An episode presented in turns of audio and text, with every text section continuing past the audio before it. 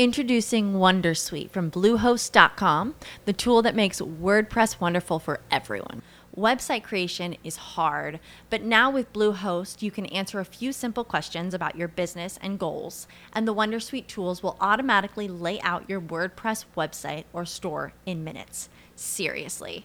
From there, you can customize your design, pick your brand colors, and add blocks. No custom theme or coding required.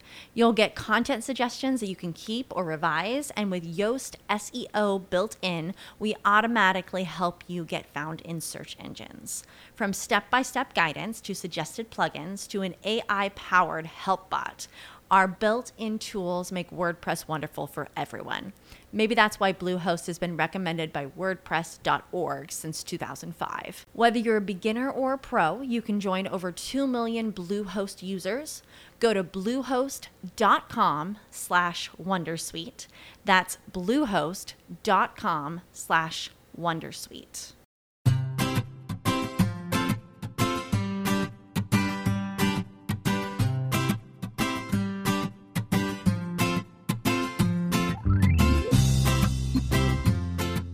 Bienvenidos al capítulo 117 de Perspectiva, un podcast de Milcar FM donde analizamos cada semana todas las decisiones y estrategias de las empresas que nos rodean. Hoy hablaremos de los motivos por los que Día ha entrado en una espiral muy negativa y conoceremos más detalles sobre el aparato logístico de Mercadona. Si eres de los que les gusta estar informados, no lo dudes, sube el volumen y acompáñame. Yo soy David Isasi y hoy es 17 de septiembre de 2018. ¡Comenzamos!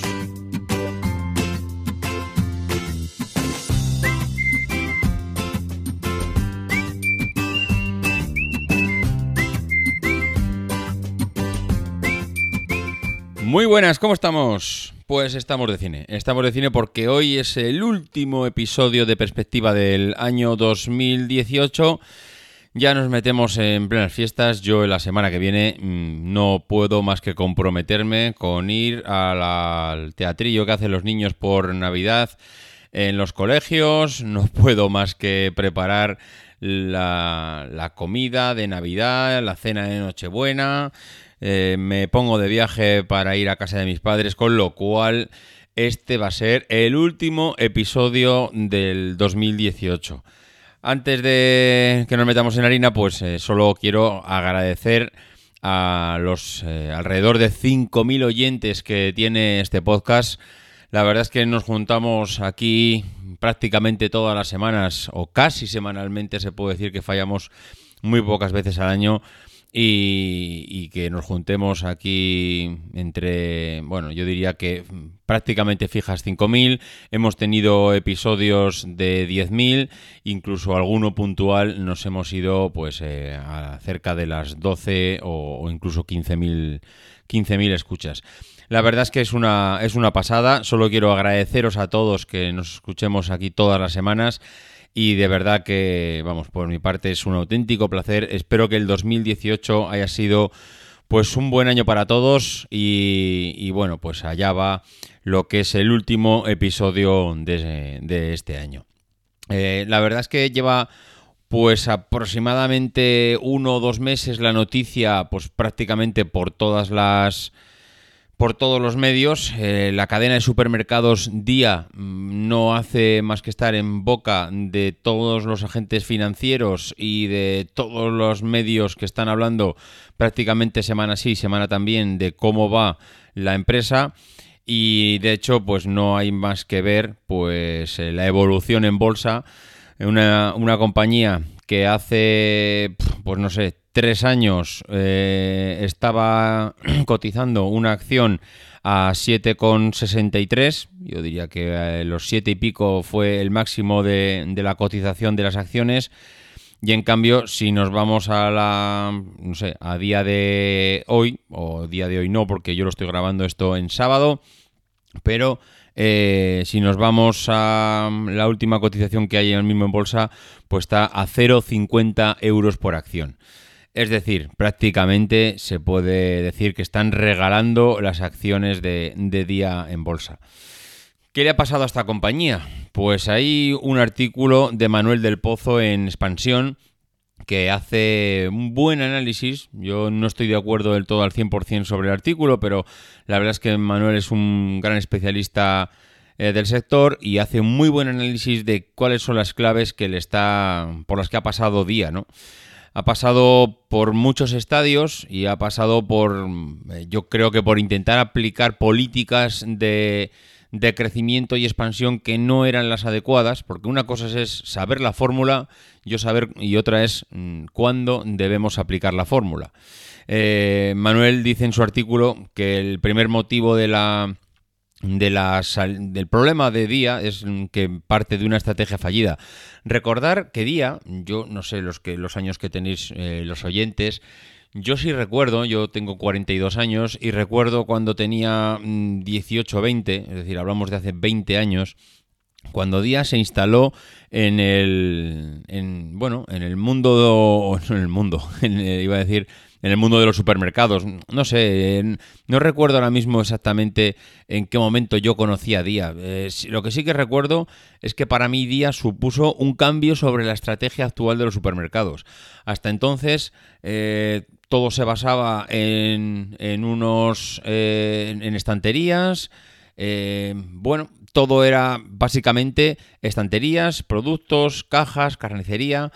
En cambio, Día cuando llegó a España, lo que hizo fue cambiar un poco el concepto. Intentó meterse en la gama más baja posible de, del producto, con lo cual eh, para meterse en esa gama, evidentemente tienes que reducir costes y para reducir costes, pues lo que hizo esta empresa es alquilar unos locales y meter allí los palés que le llegaban directamente desde el proveedor, desde el, bueno, sí, el cliente su, bueno, su, el cliente, su proveedor y su distribuidor de alimentos. Claro, al final eh, la mano de obra que había en aquellos supermercados era escasísima. Apenas dos personas, tres personas podía haber atendiendo el supermercado porque tú le estabas pidiendo al cliente que se agachase al palé, sacase del palé el producto y lo metiese en la cesta y se marchase a la caja a pagar.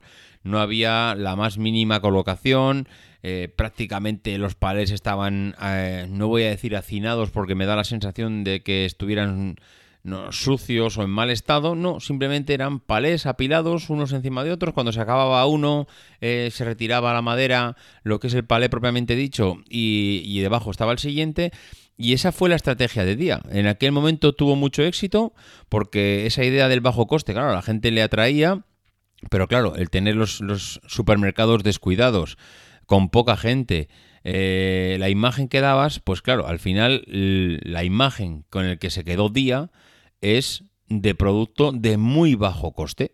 al final era un supermercado low cost y que luego vino Lidl y que intentó eh, coger esa misma filosofía, pero dándole un poquito más de acabado y un poquito más de barniz estético con lo cual, al final, si querías ah, un, producto low cost, tenías dos opciones. O me voy a Día, donde el tratamiento, la estética es mm, nula, o me voy a Lidl, donde Lidl sí que tengo ya un poco más...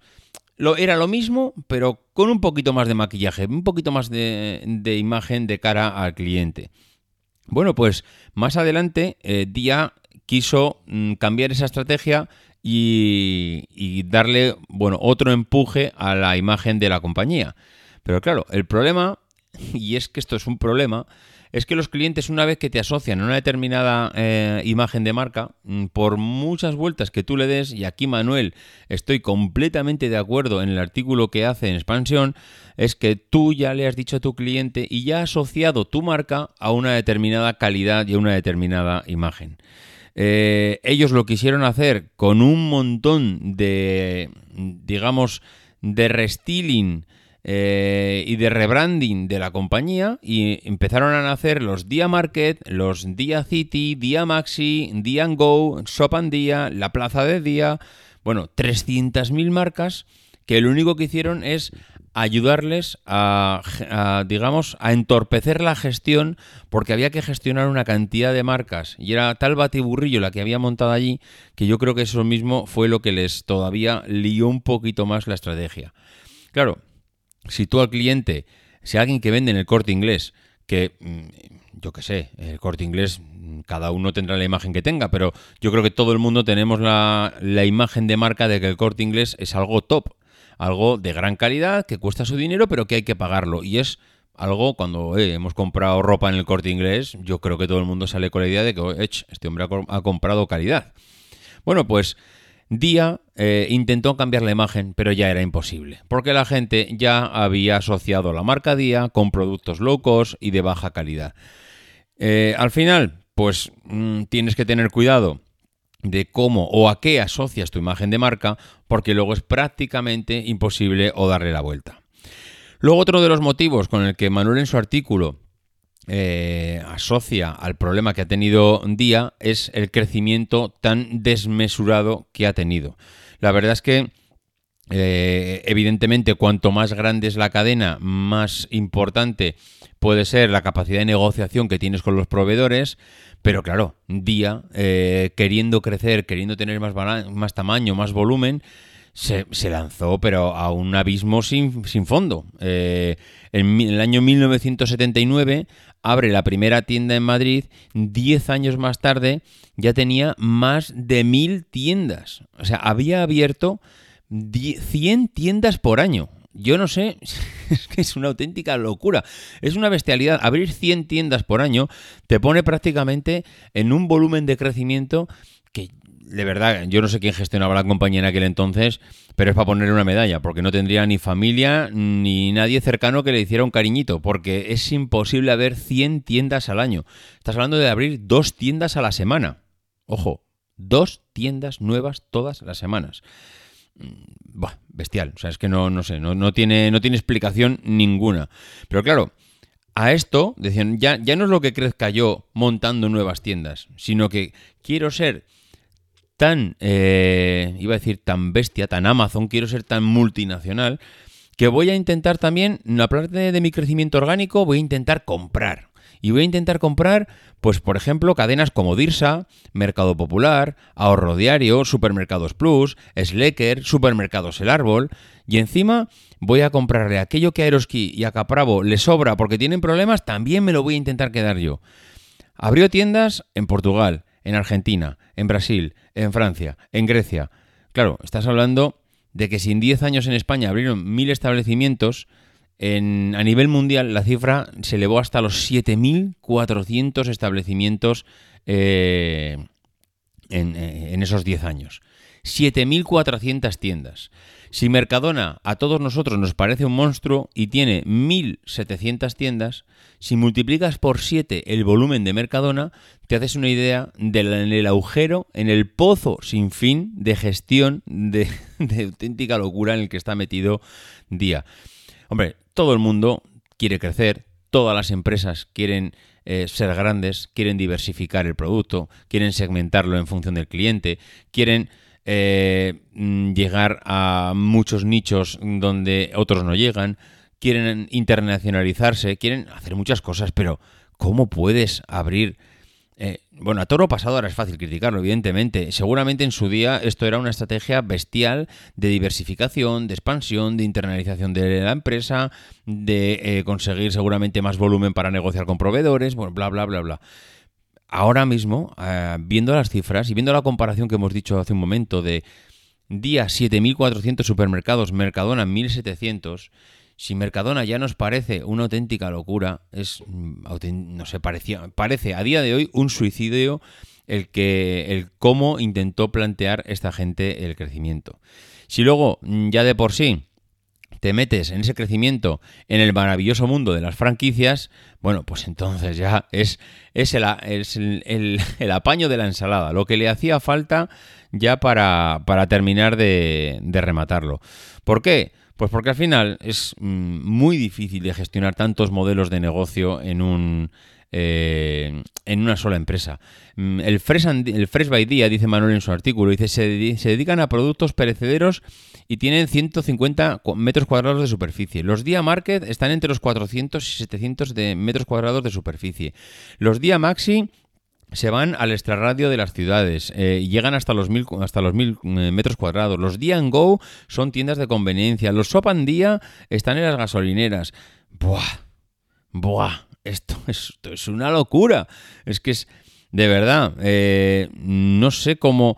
Eh, no sé cómo gestionan esto, porque es que además eh, franquician productos concretos. Eh, la tienda es mía, pero franquicio la frutería.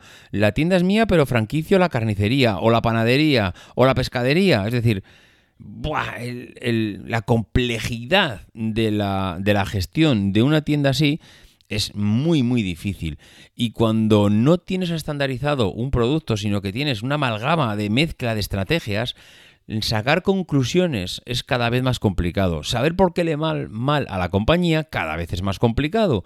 Y al final, obtener beneficios no es que cada vez sea más complicado, es que al final acaba siendo imposible.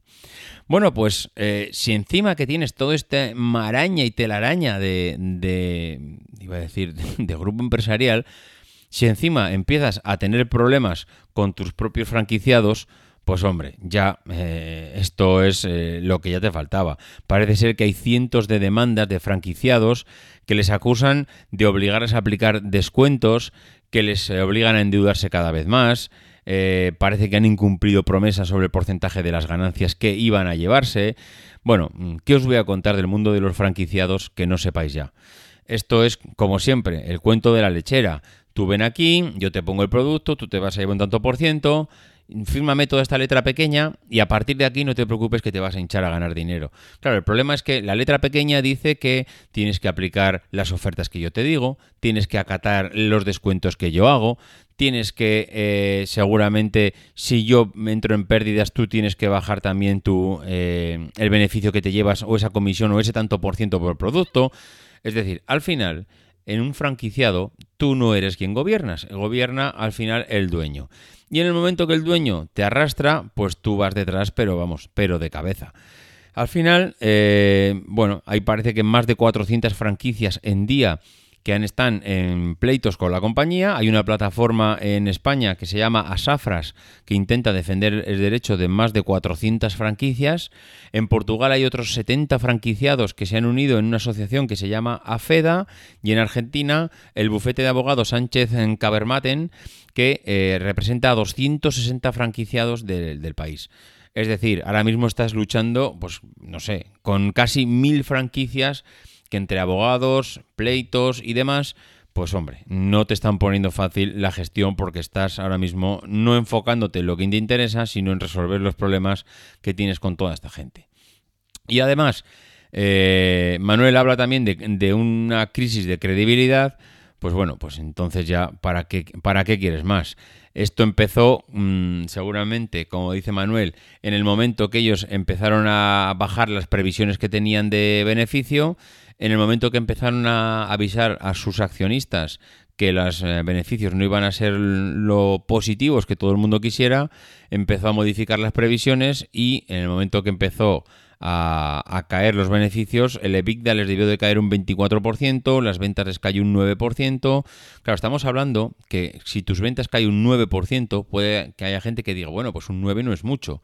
Claro, un 9 en este tipo de empresas es una barbaridad. ¿Por qué? Porque al final el margen que tienes de, beneficio en cada uno de los productos es ridículo. Te basas en la rotación continua del producto en tienda y eh, el que cada el pequeñísimo margen que te deja el producto, pero claro, como vendes millones de productos, pues bueno, vas sumándose esos micro márgenes y al final de ahí obtienes el beneficio. El problema es que si reduces casi un 10% las ventas, claro, los productos dejan de venderse, ese micro margen se reduce y ahí ya estás un poquito perdido. Bueno, pues además, eh, parece ser que todavía tiene Introducing Wondersuite from Bluehost.com, the tool that makes WordPress wonderful for everyone. Website creation is hard, but now with Bluehost, you can answer a few simple questions about your business and goals, and the Wondersuite tools will automatically lay out your WordPress website or store in minutes. Seriously. From there, you can customize your design, pick your brand colors, and add blocks. No custom theme or coding required. You'll get content suggestions that you can keep or revise, and with Yoast SEO built in, we automatically help you get found in search engines.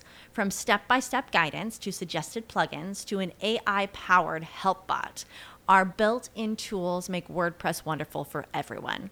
Maybe that's why Bluehost has been recommended by WordPress.org since 2005. Whether you're a beginner or a pro, you can join over 2 million Bluehost users. Go to bluehost.com slash wondersuite. That's bluehost.com slash wondersuite. As humans, we're naturally driven by the search for better. But when it comes to hiring, the best way to search for a candidate isn't to search at all. Don't search, match with Indeed. When I was looking to hire someone, it was so slow and overwhelming. I wish I had used Indeed. If you need to hire, you need Indeed. Indeed is your matching and hiring platform with over 350 million global monthly visitors, according to Indeed data, and a matching engine that helps you find quality candidates fast. Ditch the busy work. Use Indeed for scheduling, screening, and messaging so you can connect with candidates faster. And Indeed doesn't just help you hire faster. 93% of employers agree Indeed delivers the highest quality matches compared to other job sites, according to a recent Indeed survey. And listeners of this show will get a $75 sponsored job credit to get your jobs more visibility at Indeed.com slash podcast. That's Indeed.com slash podcast. Terms and conditions apply. Pendientes de aflorar unos activos que les va a llevar a perder otros 100 millones este año. Y encima parece que tienen una deuda de unos 1.422 millones de euros, mm, fruto de que, como hemos comentado antes, empezaron a comprar tiendas eh, como locos para crecer. Claro, pues es que si sumas que tienes malas previsiones, que bajan las ventas, que tienes una deuda de 1.500 millones. Eh, que, el, que Modis le acaba de bajar la calificación de su deuda a bono basura, que los bancos le están restringiendo las vías de financiación de la cadena. Bueno, pues es que no sé, al final es que yo eh, se ve, vamos, se ve muy difícil salir de esta situación. De hecho, eh, bueno, de hecho Morgan Stanley les ha dado un poco de oxígeno porque les ha asegurado que va, mm, van a asegurarle una ampliación de capital por valor de 600 millones de euros, pero claro, eh, lo que ahora se ve como un problema de que acaban de expulsarles del IBEX 35, porque esa ha sido la noticia de esta semana, que el IBEX 35 pues los expulsaba de ese ranking. Eh, eso que mm, es verdad que es una mala noticia, pero al final no deja mm, en el fondo casi de ser algo positivo para la compañía. ¿Por qué? porque desde hace tiempo, desde hace, pues no sé si un año o dos, la compañía ha ido, ha ido cayendo en manos de los inversores especulativos. Es decir, recordar que esta, la acción de día estaba en 7,6 euros y ahora estamos hablando que la acción de día está en 0,5. En el momento que día empezó a perder valor en bolsa, todos los que juegan al trading, todos los que están a ver eh, qué es lo que baja para comprar y vender al día siguiente, empezaron a especular con día en bolsa. ¿Qué pasa? Pues que el problema es que la gente empezó a especular en bolsa, empezó a subir y bajar, bajar y subir, subir y bajar. Mm, hoy los vendo, mañana los compro. Eso lo que hizo es meter en una dinámica de, mm, no sé cómo, de volatilidad a la compañía. Es decir, la compañía lo que necesitaba era inversores eh, potentes, inversiones que le dieran estabilidad, que no especularan con ella, pero claro, en el momento que te metes en comprar y vender, comprar y vender, comprar y vender, el, eh, la dirección, los, digamos, en la dirección general, el CEO de la compañía, los propietarios, empiezan a estar nerviosos, no, no, no tienen esa tranquilidad que necesita la compañía de, venga, vamos a ver, tranquilos todos, la acción es esta, no va a variar vamos a plantar un plan de choque para eh, levantar esto. Ese es el problema. Ese es el problema que se ha metido en una dinámica que es, pues eso, eh, complicada.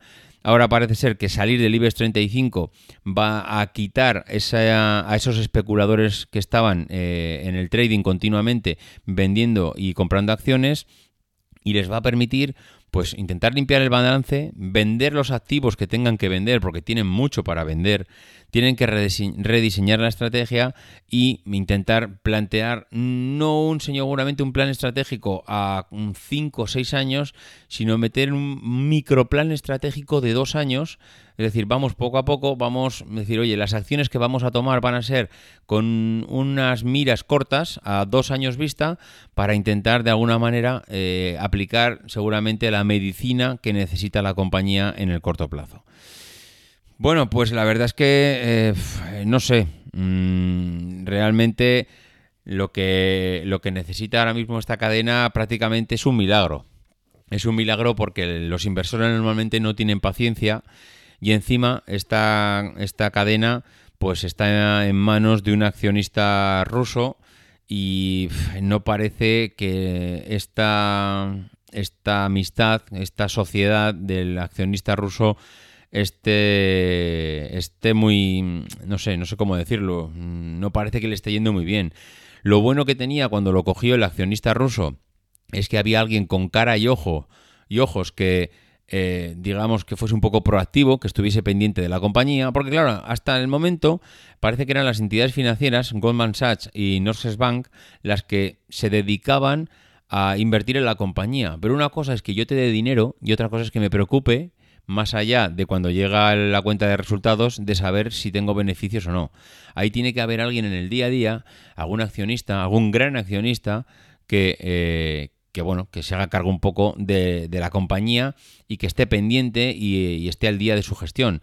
Y el, y el ruso este, el tal Miklay Friedman, fue el que lo compró en el, en el 2017 y este hombre, pues de momento, eh, pagó 300 millones de euros a casi 6 euros por acción tomó el 10% del capital, luego lo incrementó al 29% eh, comprando acciones a 4 euros y hoy fijaros lo que ha perdido. Eh, apenas vale 300 millones y el precio de la acción está, pues eso, en esos 0,5 aproximadamente o, incluso a menos lo he llegado a ver.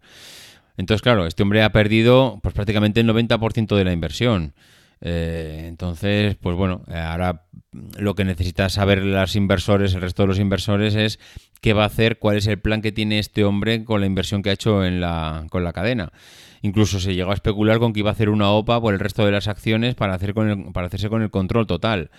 Bueno, mm, de momento parece ser que lo que ha hecho el ruso es contratar a PJT Partners para que analice cuáles son las opciones de día de cara a futuro las opciones de día, recordar que incluso se había aliado con Amazon aquí en España para intentar, eh, pues intentar, yo que sé, como una medida más de, asociarse con el más potente. Eh, si Amazon parece que es el que viene rompiendo normas y estableciendo las nuevas normas del juego, pues él intentó, yo creo que asociarse a él como diciendo, oye, ya que esto va a cambiar eh, la forma de funcionar, voy a liarme y voy a ser yo el primero en que se asocie con esta gente. Bueno, pues eh, veremos, no se puede decir otra cosa. Veremos cómo acaba, cómo acaba día y veremos cómo acaba toda esta aventura que ha sido una locura de estrategia y a ver si consiguen por lo menos poner los pies en el suelo y plantar una estrategia a corto plazo que les haga cambiar de rumbo. Y vamos a continuar eh, haciendo una ampliación de las noticias que dábamos el otro día sobre Mercadona. Recordad que hablábamos cómo habían cambiado eh, todo lo que era el aparato, la gestión de la logística, la gestión de, los stocks, sobre todo la gestión de los stocks que tienen en tiendas, para intentar reducir eh, el stock, para reducir los activos que tienen ahora mismo en las estanterías. Pero claro, eh, hoy nos, eh, nos, hemos encontrado con que tenemos más información. Tenemos un garganta profunda eh, que nos está soplando información de Mercadona, que es uno de nuestros oyentes y vamos a aprovechar esta información para compartirla con vosotros. Realmente súper valiosa y súper interesante. voy a. Voy a. digamos, transcribir lo que él me ha escrito Vamos a mantener el anonimato, no queremos que el señor Juan Roch vaya a por él y lo, lo sacrifique al amanecer, pero la verdad es que es súper interesante esta, esta información. Os dejo con sus palabras. El sistema de Mercadona no solo es automático, sino que además se basa en las ventas que ha ido teniendo el año pasado en esa misma fecha, sumando el incremento que lleva la tienda en los últimos meses y eliminando las ventas atípicas. Con esto consiguen que el desperdicio sea de aproximadamente un 1,2%, incluyendo los robos. Está diseñado para que sea menos, pero siempre que se quiera tener la tienda llena a las 8 de la noche, se desperdicia más. Con este sistema logístico no es que a las tiendas les llegue lo que han vendido, sino que les llega lo que van a vender. Y se equivocan poco. También hay temas de sospechosos, que son cuando ves que hay menos cantidad de algo que no debería. Canibalismo, que es cuando un producto que no se puede vender mucho, de repente se vende porque el de al lado se ha acabado. Y lo llamado cacería, que es cuando te falta un palé de algo y es porque te han traído otro de un producto similar, etc. Es un sistema muy interesante y está muy depurado.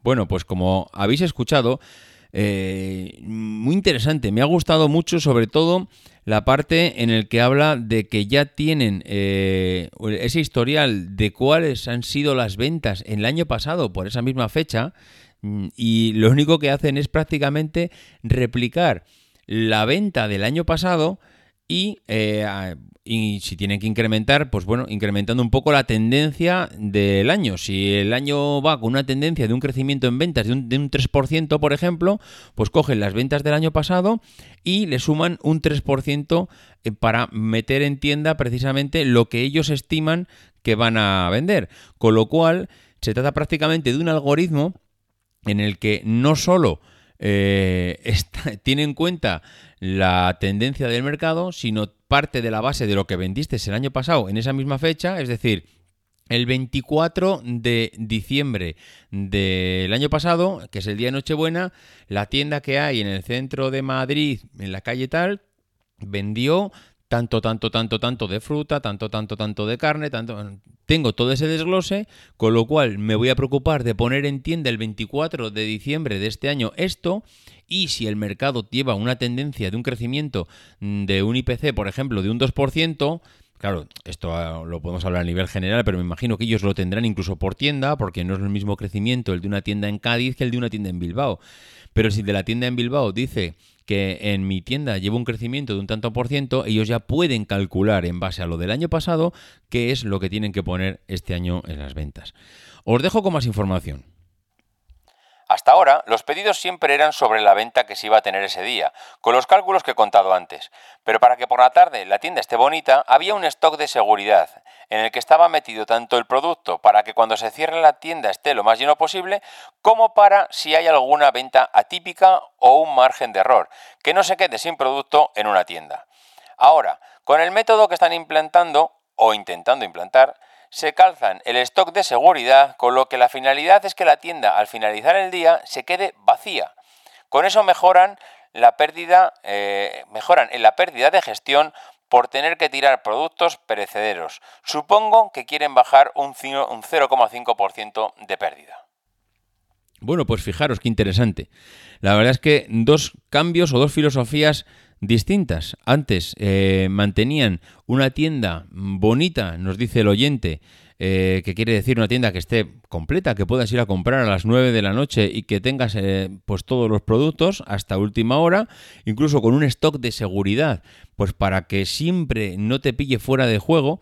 Y en cambio ahora parece ser que esa cantidad de productos que tienes a última hora pues claro, tener la tienda hasta arriba, hasta el último momento, lo que supone es que tiras un montón de cosas que están caducadas. No que están caducadas, sino que al final estás llenando más de producto la tienda, con lo cual a mayor producto, más riesgo de que las cosas caduquen si no se compran. Al final, cambio de estrategia. Vamos a quitar ese stock de seguridad y vamos a dejar la tienda vacía. Entre comillas, ya se reponerá al día siguiente antes de que se abra, pero no eh, le obligamos al cliente que va a última hora no a que compre lo que le dé la gana porque tiene de todo, sino a que compre lo que queda en la tienda. Porque además un cliente que va a última hora a la tienda lo que necesita es comprar. Y es, mm, digo si necesita comprar es porque el que va a las 9 de la noche es Primero porque no ha tenido tiempo antes. Segundo porque si sabe que va a casa no tiene producto. Y si no tiene producto es que no va a cenar. Eh, claro, nadie se queda sin cenar. Con lo cual, una vez que estás en la tienda, obligas al cliente a que si no tiene lo que busca, compre otra cosa. Ya no le da tiempo a ir a otro supermercado, con lo cual prácticamente es casi seguro que se va a llevar algo de la tienda. Y encima se va a llevar algo de lo que queda, no de lo que le has puesto allí para que compre. No me parece nada descabellado. Continuamos.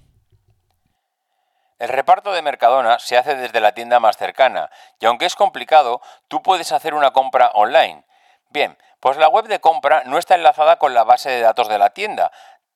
De tal manera que cuando tú seleccionas que quieres que te lleven a casa 20 productos, hay un trabajador de Mercadona que va con el carrito, coge los 20 productos de las estanterías, no del almacén, y se va a una caja y hace la venta a través de la caja.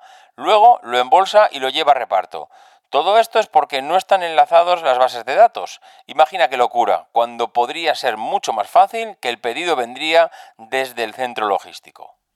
Bueno, pues esto que dice nuestro oyente tiene eh, sentido que el pedido venga directamente del centro logístico, pero, pero, pero, pero, recordemos lo que está planteando Amazon en sus tiendas, y es, bueno, Amazon y la tendencia que hay ahora mismo en el mercado, y es a mantener los eh, supermercados, las tiendas eh, que están en las ciudades como mini almacenes repartidos por toda la ciudad por toda la ciudad, perdón, para intentar tener más cerca del cliente los productos, de tal manera que la respuesta que das al cliente es mucho más rápida.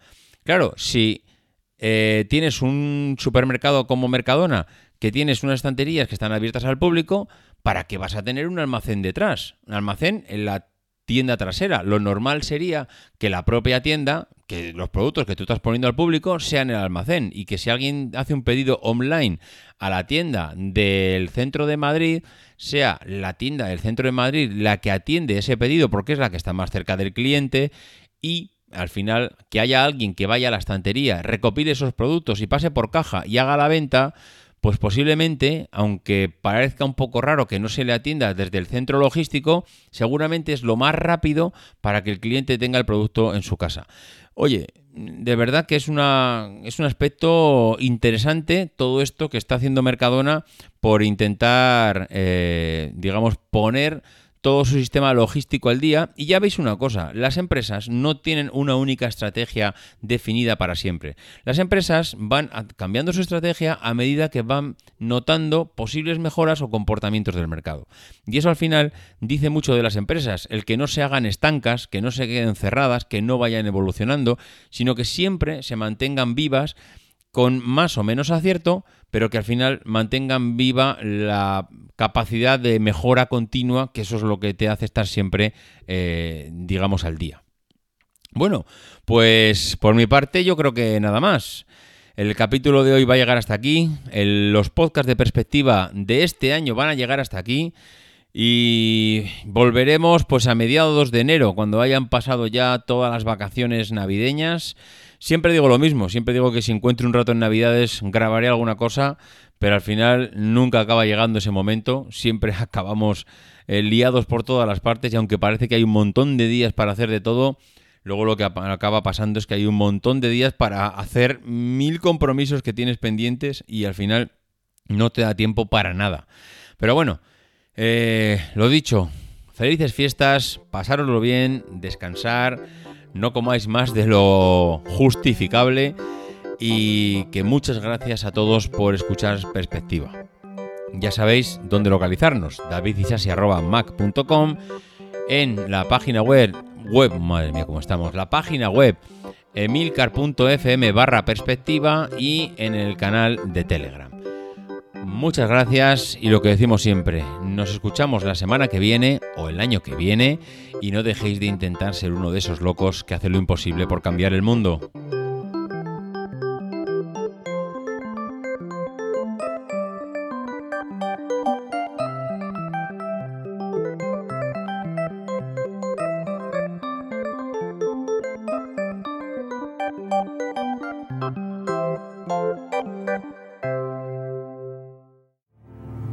Because the people who are crazy enough to think they can change the world are the ones who do.